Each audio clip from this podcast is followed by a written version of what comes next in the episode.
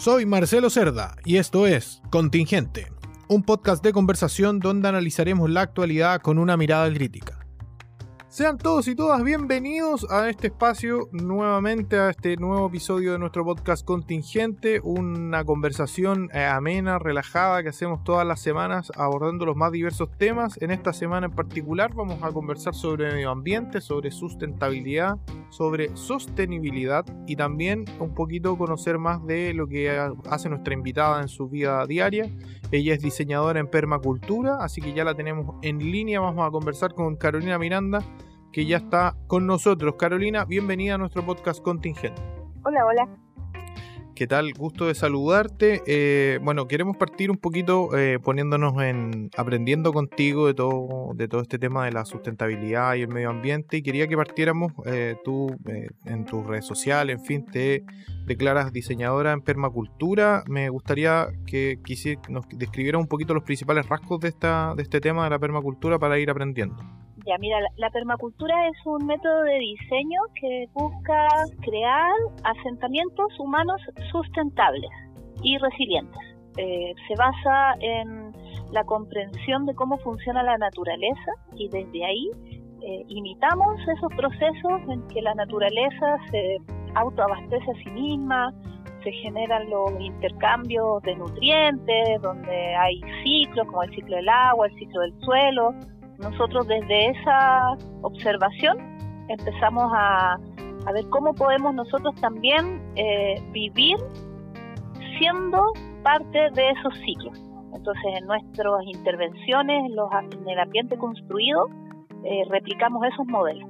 Y eh, lo que me parece interesante de, este tema, que lo que te lo comentaba cuando, cuando pactamos esta entrevista, tenía que ver con que este es un tema que, ha dado vuelta en los medios de comunicación, en fin, eh, quizás no con la fuerza que uno esperaría, pero ha estado en, la, en el espacio público los últimos años pero lo que me parece interesante es que tú esto lo llevaste a, un, a una cuestión práctica, o sea, más, allá del discurso. Entonces me gustaría que nos contara un poquito tu historia, cómo surge este, esta idea de, de, llevarlo a la práctica, este, esta vida como más sustentable.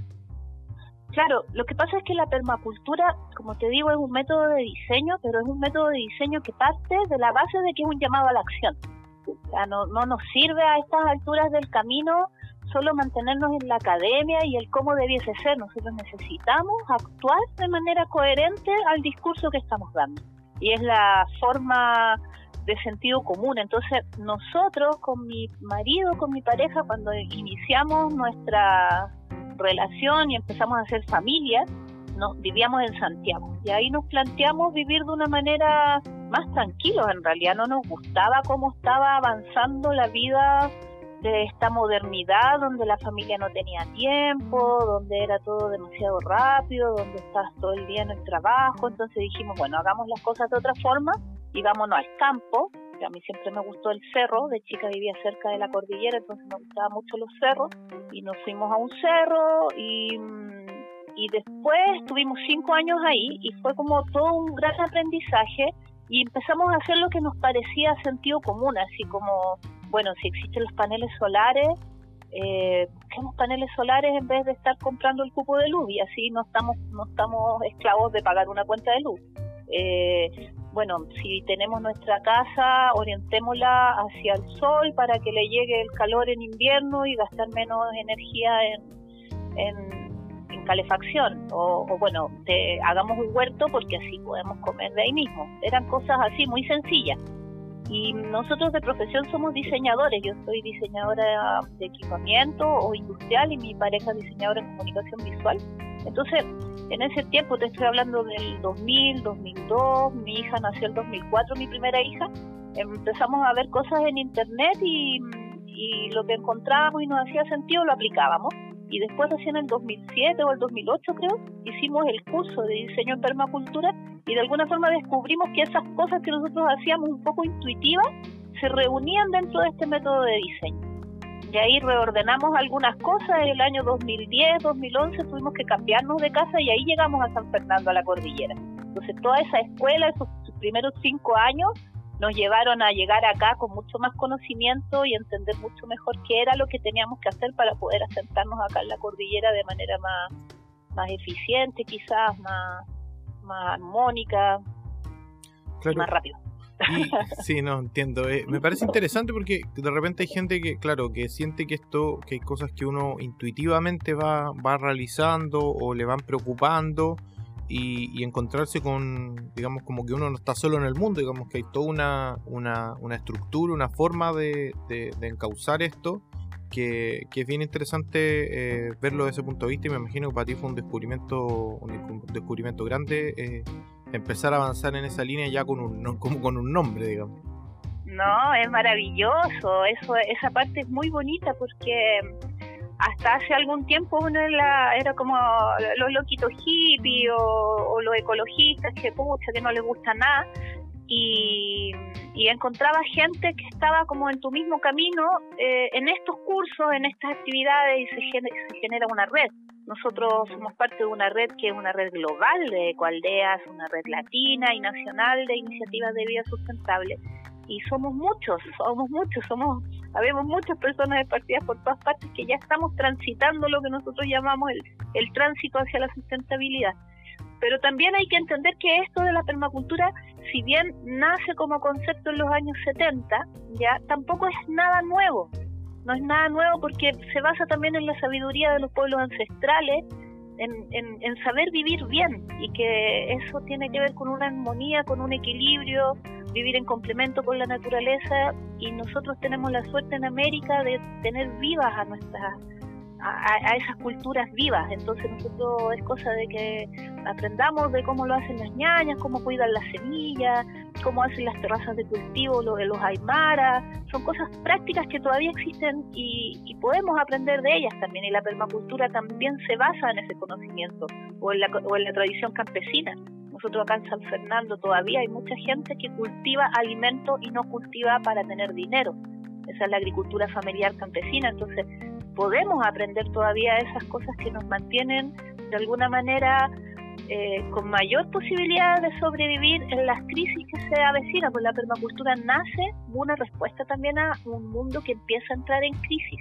Nosotros llevamos muchos años hablando de esto y ahora que ya estamos así, ahora ya no somos los loquitos que hablan tanta cosa, sino que ahora nos están empezando a escuchar. Yo me doy cuenta por algo, no sé, pues me estás llamando tú y también me han llamado de muchos otros programas porque ya, el, ya la palabra, ya la gente se está dando cuenta que sí es necesario hacer una transformación porque realmente está en riesgo nuestra existencia, poniéndolo en términos más, más duros pero reales. Claro, sobre eso mismo te quería preguntar porque me parece eh, que es relevante, o te quería preguntar a ti, ¿qué tan relevante te parece que la sociedad tome una conciencia de una forma de vivir más, más amable con la tierra, sobre todo considerando la crisis eh, sanitaria que estamos viviendo hoy con el tema del coronavirus? O sea, me imagino que esto abre un como una voz de alerta particular para, para, para eh, desarrollar esta vida más sustentable con la tierra. Sí, o sea, nosotros tenemos que tener una mirada más global, entender que la crisis del coronavirus no es una crisis separada de las crisis del cambio climático, no es una crisis separada de la pérdida de la biodiversidad, de la deforestación, de la pérdida de suelo, de la crisis hídrica. Todo eso se sabía que iba a empezar a pasar en estos años. ¿ya? Por alguna razón las autoridades hacen las leyes y como que no escuchan, pero algunos sabemos hace rato que va a pasar eso. Entonces nosotros tenemos que pensar cómo hacemos que las comunidades seamos más resilientes. ¿Qué es la resiliencia? Es la capacidad como de adaptarse a estas circunstancias de transformación y de, de, alguna manera salir bien parados. Entonces, tenemos que ir a la base, a la esencia de la existencia humana, que es lo mínimo que nosotros necesitamos. Y es lo que estamos viendo ahora, producto de una pandemia donde las personas hay una crisis económica, entonces surge la necesidad de ver cómo, eh, cómo llega el alimento a mi casa. Entonces aparecen los huertos y mucha más gente está empezando a hacer huertos. Entonces después, cuando tengamos otros tipos de problemas que tienen que ver con el cambio climático, nos vamos a dar cuenta que no era una buena idea tener grandes hectáreas de cultivo y mandar todo ese, ese cultivo a China, como el caso de San Fernando, donde las cerezas se van para China y que sí es necesario tener cultivos periurbanos que alimenten a las ciudades. Y eso ya es una, es una opción de sustentabilidad porque son ahorras en petróleo, haces agroecología porque ya son otro tipo de cultivos que necesitan tratamientos más amigables. Entonces va todo de la mano. Las soluciones o las oportunidades a estos problemas van de la mano de la ecología y de esa forma además vamos restaurando los ecosistemas. Porque hay, por ejemplo, hay unos estudios de unos científicos que dicen ahora, la vacuna contra el coronavirus la teníamos y la hemos matado nosotros mismos. ¿A qué se refiere a eso? A la pérdida de biodiversidad. Porque cuando tú, los bosques, la naturaleza también te cuida y deja encerrado en nichos ciertos virus y ciertas cosas que no pueden avanzar si es que está la naturaleza ahí. Y nosotros en la medida que vamos deforestando el bosque, simplificando los ecosistemas, haciendo un montón de cosas que van en contra de la existencia, más bichos, les llamo yo bichos, van a salir, más inundaciones y contrapuntos, sequías, más, más extremos, cada vez más extremos se va a poner todo. Entonces, el llamado es a la acción, a la vida más simple, a simplificarse, así lo mínimo, a, hacer temas de cooperativismo y también a restaurar ecosistemas, porque igual ya estamos tarde. Claro, sí. La mala noticia. Sí, eso lo, lo veía un poquito eh, investigando para, para esta entrevista me llamaba la atención eso que tú, que tú señalabas, que, que, claro, que es que uno siempre piensa no, que las nuevas generaciones lo van a hacer, es que las nuevas generaciones lo van a cambiar, y tú dices, no, el cambio tenemos que hacerlo ahora, y, y quizás eh, eh, uno siempre piensa en que hay que cambiar como el modelo entero para, para, para hacer un cambio como de mirada, pero tú, tú hablas un poco de esta acción desde lo, desde lo individual o desde lo, lo comunitario quizá, o desde lo local para, para ir generando impactos en, el propio ecosistema propio. Claro, lo que pasa es que, a ver, vamos por parte. Esa visión de, del discurso del político que le dice a los niños de las nuevas generaciones, ustedes son los encargados y eduquemos a los niños, es súper fácil, simplista, porque los niños aprenden del ejemplo. Si nosotros no hacemos carne la vida sustentable, los niños van a seguir haciendo lo mismo que hacemos nosotros. Entonces es un discurso, pero no es una palabra viva. Para que sea palabra viva, nosotros tenemos que hacer la transformación. Uno, como por principio así de educativo, ¿ya? Y otro, porque no hay tiempo. No hay tiempo. O sea, nosotros tenemos que dejar en condiciones mejores todo lo que tocamos, por principio ético. Y nosotros estamos haciendo todo lo contrario. En este minuto, si todo el mundo viviera como Chile, se necesitarían dos planetas y medio para sustentar ese modelo. Y no tenemos dos planetas y medio.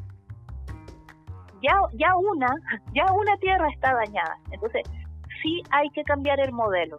La diferencia en lo que planteamos nosotros, lo que planteo yo, es que para cambiar el modelo no necesitas esperar que una política pública te obligue a cambiar el modelo en la medida que las personas, los habitantes del territorio cambien y transformen su vida, el modelo se va a ver afectado a tal punto que va a tener que transformarse.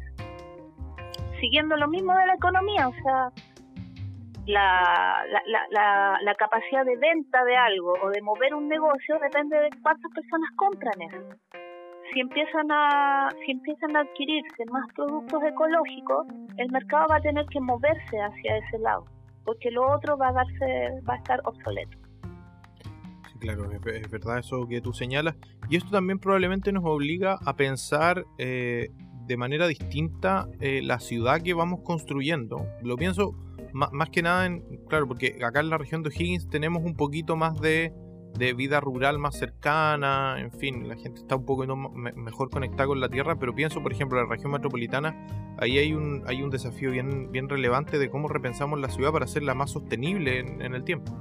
Claro, o sea, pero ojo que nosotros si analizamos lo que es San Fernando, yo llegué a esta zona en el año 2010 y he visto una transformación en estos 10, 10 años bastante fuerte y eso tiene que ver con una pérdida de la identidad. Yo diría que en este minuto San Fernando como ciudad no sabe lo que es, porque quiere ser moderna, pero también es tradicional, es apatronada, eh, algo de campo le queda y digo algo porque cada vez hay menos, hay menos, se pierde, se desdibuja la importancia de la agricultura familiar campesina. Y, y esa agricultura eh, el cuidado de la semilla, por ejemplo, es la que nos da la base de la soberanía y de la resistencia, de la resiliencia para las crisis del cambio climático. Entonces, en ese dibujo, una comuna tan grande como San Fernando, donde casi todo se centra en la ciudad, en una ciudad que no sabe qué es ser ciudad, porque lo hace de una manera así como bien bien poco programada, le salen las pantallas, cambia los ejes, eh, como bien no, no está diseñado cómo hacer una ciudad que sea amigable con las personas. Llueve y le queda la embarrada, por ejemplo. Entonces yo miro y dicen, hoy hay que limpiar los alcantarillados, y yo digo, no, hay que poner más áreas verdes, hay que sembrar más. ¿Por qué? Porque cuando tú tienes cultivo, cuando llueve, esa tierra es capaz de retener y de absorber el agua. Al mismo tiempo, al absorber esa agua, esa, esa, esa tierra genera evaporación, lo que va, ayuda a restaurar el ciclo del agua y empieza a llover de nuevo. Y así vamos generando ciclos que ayudan al ecosistema. Y si el ecosistema anda bien, las personas también andan bien. Yo lo veo de esa forma, o sea, ciudades más amables para mí tiene que ver con cooperativismo, con que las personas se organicen, con recuperar el tejido social, con áreas verdes, con juegos. Yo me acuerdo, a mí me encantaba San Fernando cuando yo sentía que el mall era la calle. Y de repente, claro, llega el mall y, y qué bueno que no se ha perdido la calle también no no no es una no, no se ha perdido completamente el, este comercio en las mismas calles eso eso está bonito eso se mantiene. Sí, eso no se da en toda la ciudad Sí, es verdad, es, verdad lo que dices tú, porque además eh, a mí me llamaba la atención, lo, lo, trato de extrapolar lo que tú nos mencionas, eh, que en esta idea como de la sabiduría local, porque, por ejemplo, precisamente respecto al tema de las lluvias, eh, yo recuerdo ver, digamos, la, vez anterior que llovió, digamos, como no había llovido hace 15 años, en, acá en la zona central, eh, entrevistaban a una persona en la tele en un, en un espacio donde siempre se inunda, donde dicen hace 40 años que se produce, que llueve y acá se, se inunda. Y había una persona de la calle que probablemente la tenía más clara de qué es lo que había que hacer que el, que, no sé, que digo, las autoridades que han pasado por años en esa comuna ¿cómo no, no van a o sea, escuchar un poquito lo que les va diciendo la comunidad? Si le mira, hasta aquí hay que hacer un colector acá, porque esto se tapa, etcétera. Entonces, pienso lo mismo que me dices tú, esta idea como de volver a, lo, a, la sabiduría del campo, de la, de la eh, agricultura familiar campesina, etcétera, que, que, probablemente miran al cielo y saben si va, si va a llover o no, digamos. Entonces, ahí hay una, una sabiduría que se ha ido perdiendo a lo largo del tiempo. Claro, tenemos que volver a escucharnos. Y es bonita esa palabra, escuchar nos, nosotros, escucharnos, abrazarnos.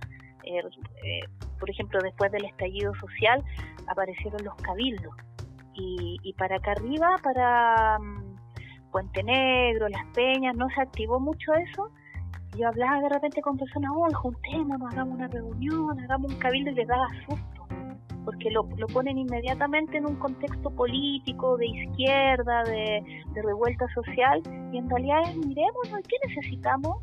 ¿Qué necesitamos nosotros desde nuestra localidad? Y que acá se siente muy fuerte, o sea, ¿por qué tiene que venir alguien de la ciudad que no tiene idea de cómo funciona el campo a decirnos cómo funciona? Entonces es necesario escuchar a las comunidades, lo mismo las poblaciones. La gente sabe si no, no, no todo tiene que ser tan técnico los técnicos están para facilitar instancias de comunicación y desde ahí entregar eh, herramientas apropiadas para solucionar los problemas. Pero ese, e, esa tecnocracia, esas cúpulas de ingenieros, de diseñadores o de lo que sea que, que no trabajan desde las comunidades, ya ese modelo tampoco sirve, si se mandan pura embarrada. O sea, nadie puede decir que está bien, que está funcionando bien el mundo, si no está funcionando bien el mundo. Sin duda, sin duda, ahí tenemos un desafío y me imagino que tú, tú también eh, lo ves, eh, tú que mencionas un poco, claro, que esto se va tiñendo de política, tú también has hecho un, un salto a involucrarte en temas más políticos pensando en que también hay que incidir en, eso, en esos espacios y poder eh, ir cambiando como la conciencia de nuestras autoridades para, para, para ir retomando estos temas. Y me imagino que ves en el, en el proceso constituyente un espacio de, de, harta difusión que les permitiría quizás instalar algunos temas. ¿Qué, temas te parecen que, deberíamos instalar en ese, en, ese, en ese proceso, pensándolo en todo lo que hemos hablado hasta ahora de, sustentabilidad y medio ambiente? Hoy hay que hacer tantas cosas, por ejemplo el tema del agua. ya después de la última que hicieron hace un tiempo en que no aprobaron el caudal ecológico para que los ríos reservar que haya un caudal que no pueda sacar nadie, ya eso significa que sí, tenemos que cambiar la constitución completamente porque el código de agua hay que cambiarlo. No puede ser que el agua no pertenezca a las comunidades. Vuelvo a la agricultura familiar campesina. Acá en la ruta I-45 hay mucha gente que cultiva la tierra pero no tiene derechos de agua. Y eso es lo menos estratégico que existe para los problemas que existen por el cambio climático. Nosotros necesitamos que la gente tenga agua, cultive la tierra y genere alimentos. Necesitamos que la gente que quiera trabajar la tierra pueda trabajar la tierra. Entonces nosotros hablamos de una nueva reforma agraria, pero una, una reforma agraria bonita, así, eh, no, no desde el enojo de te quito la tierra, sino que desde cómo cohabitamos este territorio para alimentar a las comunidades. yo no sé si tú sabes que en este minuto, producto del COVID, eh, hay escasez de legumbres en Chile de garbanzo y de lentejas, porque la mayoría de las legumbres vienen de Canadá. Sí, de hecho lo conversábamos en el capítulo anterior de, este podcast con Benito Baranda, que él nos señalaba que a partir de del eh, digamos, de las cajas de alimentos que está repartiendo el gobierno en la zona sur de Santiago, donde él vive, en La Pintana, cerca del castillo, había, eh, hubo, una semana y media que no hubo legumbre en ningún supermercado porque, eh, efectivamente, por lo que dices tú, porque el, tránsito es más lento, en fin, y como el gobierno hizo una compra muy grande de, de este tipo de alimentos, se agotaron. Claro, imagínate que la harina también, gran porcentaje de la harina viene de afuera. Entonces, cuando porque a ver ¿qué, por qué yo me pongo en esta situación porque el tema del cambio climático tiene fechas que ya están estudiadas. Por eso te digo las autoridades saben pero yo no entiendo por qué se hacen los LED o sea sí lo entiendo pero no quiero entrar en ese tema. Pero se sabe que de aquí al 2040 vamos a entrar o sea estos 10 años 2020 2030 son crisis profundas. Y la y, y todas esas crisis por estrés hídrico, por exceso de agua, porque son, como te decía antes, eh, contrapuntos. Eh, todo, va a explotar todo. Así, imagínate el, calor, eh, volcán, es, es, todo un desequilibrio, que para nosotros es un desequilibrio, pero es una manera de la Tierra de encontrar su equilibrio, que va a generar en nosotros problemas de abastecimiento, problemas de alimentación. Y el COVID nos está mostrando, es como la operación Daisy, dice, miren lo que viene, ojo, ojo, y eso puede durar fácilmente 10 años.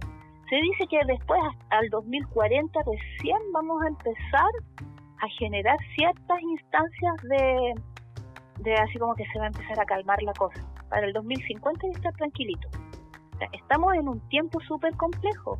El nivel del mar, menos mal que nosotros no estamos al lado del mar, pero se sabe que el nivel del mar va a subir por lo menos 7 metros en la costa. Entonces, eh, eh, es todo un cambio, migración, gente que se está yendo al campo, gente que de la costa va a irse para otros lugares.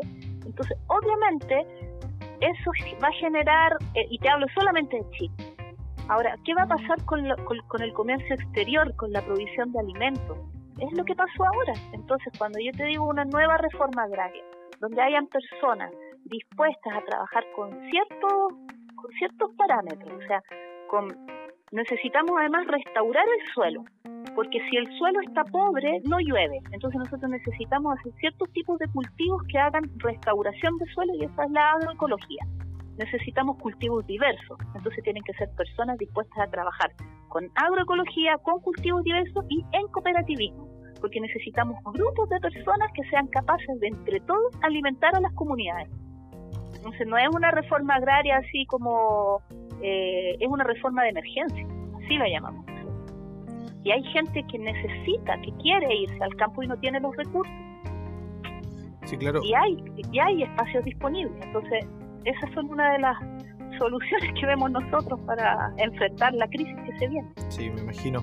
Eh, bueno, tú actualmente, dada esta crisis eh, social que estamos viviendo, estás eh, desarrollando un, un, proyecto, digamos, participando en un proyecto que se llama Huertos para la Olla. que la idea era, bueno, obviamente, pero quizás cuéntanos tú en qué consiste esta iniciativa y cómo surge para, ir desarrollando este, este impulso. Bueno, el proyecto de huertos para la olla, eh, bueno, nace, tiene una inspiración porque yo en este minuto estoy haciendo un diplomado en permacultura y mi profesor, él es chileno pero vive en Noruega y él en los años 80 hacía huertos urbanos en apoyo a las ollas comunes, comunes que surgieron en San Antonio después del terremoto y también en la crisis de los 80 en dictadura.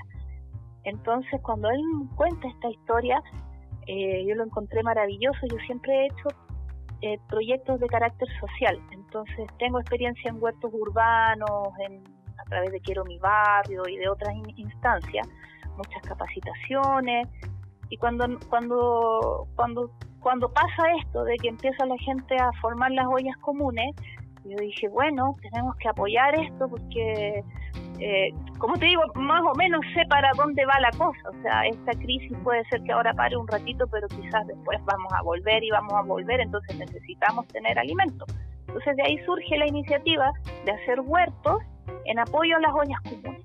Entonces nosotros en este minuto estamos contactándonos, ya estamos trabajando en la población Lautaro, donde hay un gran espacio para levantar un huerto y estamos haciendo todas las triangulaciones necesarias porque necesitamos apoyo logístico de gente que está yendo a trabajar, necesitamos donaciones de materiales para poder construir estos huertos de manera rápida y también necesitamos donación de dinero para también comprar ciertos materiales que no nos van a donar.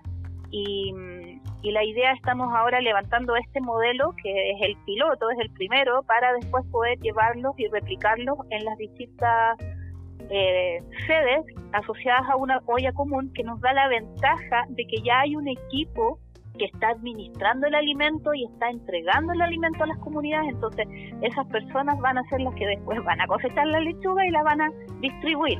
Y ya después si ese equipo no, no está con la olla común, ahí vienen los diálogos para ver cómo se sustenta y cómo se, se sostiene con los propios vecinos este, e, este proyecto, que además tiene una particularidad de que activa el tejido social, es un proyecto muy bonito. Nosotros nos tiene felices hacer este proyecto, que lo estamos haciendo desde nuestro proyecto de permacultura que se llama Aldea Domo, y aplicando el, lo que hemos aprendido, porque son huertos permaculturales también, donde tenemos jardines comestibles, donde no es solamente un cultivo un cultivo de alimentos, sino que también integramos hierbas medicinales, flores, eh, espacios bonitos para que las personas se sientan acogidas y, se invite a la comunidad a estar en estos lugares, aunque sea para sentarse en una banca bajo de un árbol y disfrutar de la naturaleza, que vuelva la naturaleza a las ciudades.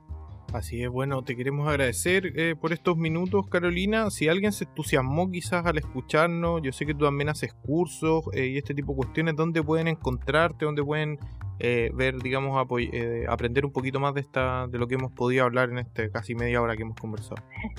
Sí, muchas gracias. nosotros estamos haciendo en este minuto, producto de la contingencia, talleres online donde las personas pueden hacer las partes prácticas, por ejemplo, de cómo hacer un huerto, de cómo aplicar los diseños, o sea, los principios de diseño de la permacultura. Estamos haciendo cursos de domo geodésico, eh, como te digo, vía por internet y lo pueden ver en la página web aldeadomo.cl slash blog. Ahí están los próximos cursos que tenemos ahora a final de mes y durante todo agosto con qué cultivar en primavera, cómo, de dónde saco suelo, si tengo cemento, cómo hago para cultivar sobre eso, todas esas dudas que despejamos a través de las herramientas de la permacultura para cultivar en todas partes. Así es, bueno, qué bueno Carolina esta conversación muy, muy ilustrativa y nos queda claro que para la Tierra la pandemia somos nosotros, así que tenemos que tratar de cambiar el, de cambiar ahí el, chip para poder eh, tener una relación más amable con la Tierra. Sí, sí, te puedo robar otro minutito frente a esta reflexión que muchas veces también nos enseñan que tenemos que salvar el planeta ¿cierto? Y aparece la figura del Capitán América, el Capitán esto, el Capitán Planeta, o, vamos a salvar a la Tierra, y a los niños les enseñamos que tenemos que salvar el planeta. Nosotros creemos que es al revés. Nosotros tenemos que salvarnos a nosotros, porque la Tierra ya ha resistido cinco grandes extinciones y sigue viva. Esta es la sexta. Entonces somos nosotros los que tenemos que aprender a estar con ella. Después de todo ella se pega un par de sacudones, hace su sacudida como un perro y saca las pulgas nomás, la, la, nos echa lejos y listo. Esa es como una reflexión también para sacarnos de esa mirada antropocéntrica. No, no estamos en el centro de nosotros, es ella, es la tierra. Perfecto, Carolina, nos quedamos con eso. Muchísimas gracias por estos minutos, ha sido muy, muy interesante la conversación. Gracias, muchas gracias, saludos a todos, un abrazo. Esto fue Contingente. Síguenos en nuestras redes sociales arroba contingente-podcast en Instagram y contingente en Facebook.